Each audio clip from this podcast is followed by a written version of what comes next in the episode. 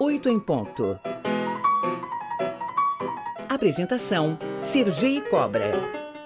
O Abril Azul é comemorado todos os anos como um mês dedicado à conscientização do autismo. A campanha surgiu a partir de uma definição da ONU, que busca promover e proteger os direitos e liberdades fundamentais a todas as pessoas com deficiência e, claro, respeitar a sua dignidade. Eu converso sobre o assunto com a advogada Carla Bertin, fundadora do Autismo Legal. Bom dia, doutora Carla. Obrigado por nos atender. Bom dia, Serguei. Muito bom estar aqui com vocês, falando um pouquinho desse assunto que, para mim e para milhares de pessoas, é tão importante falar sobre o autismo. Fala sobre a importância de propagar uma campanha como o Abril Azul e como é que o autismo tem sido encarado em termos de políticas pública, públicas e também pela sociedade. Bom, Sergei, a gente precisa voltar um pouquinho no tempo, porque nada acontece de uma hora para outra. É muito importante essas campanhas de conscientização, porque a gente sempre fala que as pessoas só vão respeitar aquilo que elas conhecem. E a maioria das pessoas conhecem o autismo de televisão, o autismo do cinema, que é aquela pessoa que se balança num canto da sala, que não tem amigos, que não é alfabetizada, que não sabe conversar, que não brinca, que não olha no olho. Mas o autismo vai muito além disso. Pessoas com autismo fazem tudo isso, mas podem não fazer essas coisas de se balançar e tudo mais. Então, a, a, essas conscientizações são extremamente importantes para que as pessoas conheçam o autismo de verdade. E a partir do momento que as pessoas conhecem o autismo, elas podem respeitar. A pessoa com autismo tem direitos garantidos, ela é considerada pessoa com deficiência desde o final de 2012, a partir da Lei 12.764, que a gente conhece como Lei Berenice Piana. A partir dessa lei, ela ganhou status de pessoa com deficiência e portas sobre direitos foram abertas, obviamente, mas tudo precisa ser feito de pouco em pouco. A gente tem muito caminho ainda pela frente quando a gente fala de fato sobre o exercício dos direitos da pessoa com autismo, mas não tem como negar que de 10 anos para cá muitas coisas mudaram.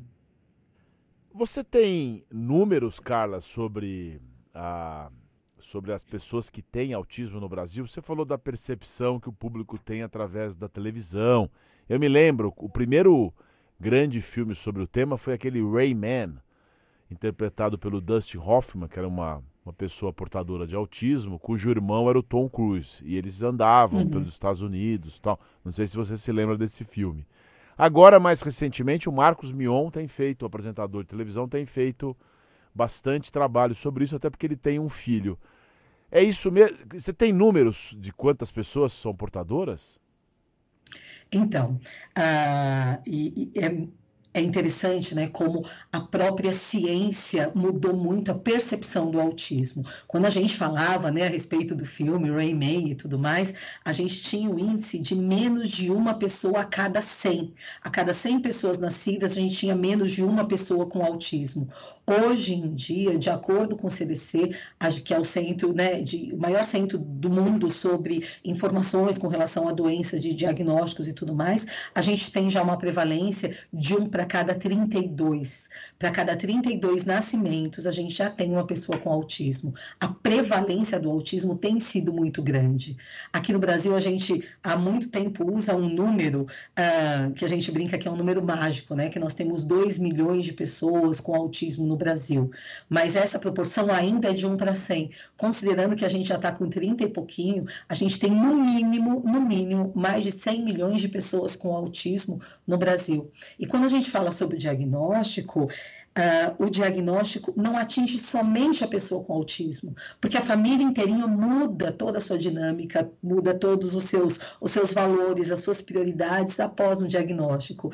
Então, uh, o diagnóstico impacta, no mínimo, aí a gente está falando em, em, umas, umas 12 milhões de pessoas, se a gente pensar numa família de poucas pessoas, né? Papai, mamãe e filhinhos, aí a gente tem um impacto direto de muitas pessoas. E, obviamente, o Marcos Mion foi uma pessoa extremamente importante para o Brasil, para o reconhecimento do autismo, porque ele fala muito a respeito disso e a gente é muito grato a ele. A gente mencionou agora e tem uma lei né, com o nome do, do filho do Marcos Mion, que é a lei Romeu Mion. em que foi criada a carteira de identificação da pessoa com transtorno do espectro autista. Esse, falando nesse espectro, eu achei bastante já, viu, Carla? Um a cada 32 pessoas, eu achei bastante a, a, quantidade de pessoas. Existem variações nesse, dentro desse espectro do autismo? Pessoas com uma, um índice, uma, uma detecção maior né, dessa, dessa manifestação, como por exemplo você mencionou, a pessoa que fica balançando a cabeça. Como é que isso é, é, é, é aquilatado? Sergei, essa pergunta é super importante. Eu gosto de explicar o autismo como uma grande caixa de lápis de cor. Imagina comigo uma caixa de lápis de cor com 50 tons de azul. O azul é a cor do autismo. Sabe aquele azul quase branco, como aquele azul escuro quase preto? Todos eles têm algo em comum, que é a tonalidade azul. Por isso eles são escolhidos como cores azuis.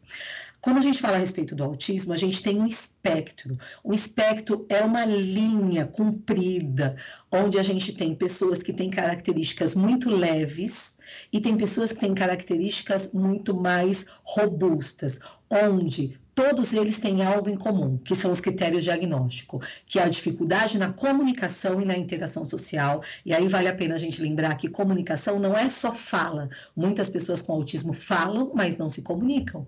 Muitas pessoas com autismo não falam, mas se comunicam, né? Você como um grande comunicador sabe bem essa grande diferença. Então, as pessoas com autismo têm a dificuldade na comunicação e na interação social e também têm uma dificuldade em uh, em interesses objetivos, interesses específicos ou movimentos repetitivos ou rotinas específicas.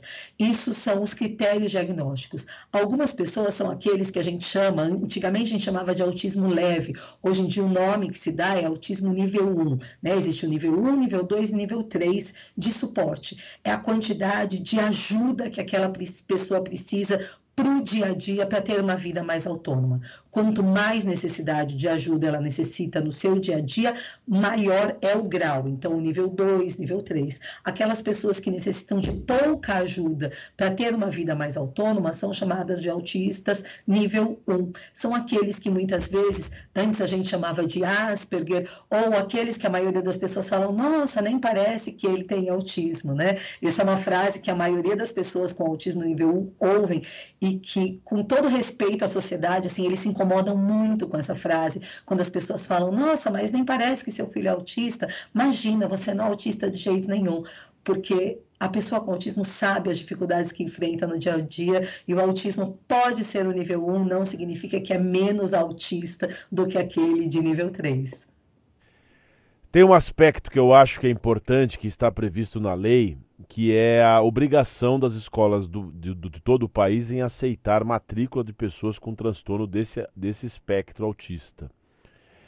Como é que funciona isso na prática, minha cara Carla? Porque ah. tem escolas, eu já vi esse tema. Ah, mas a gente não tem uma estrutura para isso. Ele tem que buscar, os pais têm que buscar uma escola especializada. Como é que funciona? Como é que está acontecendo na prática essa imposição legal?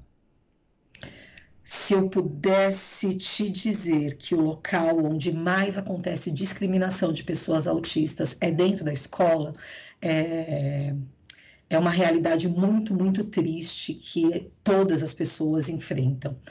Uh, existem escolas de educação especial que são muito importantes para, na maioria das vezes, esses casos de autismo severo, o autismo nível 3. Mas para a maioria esmagadora das pessoas com autismo, a escola regular é o melhor local onde elas podem estar. E, obviamente, se elas são pessoas com autismo, elas necessitam de adaptações. O que a gente enfrenta todo santo dia. São escolas dizendo: nossa, mas é que nós não temos condição de receber o seu filho, nós não estamos preparados.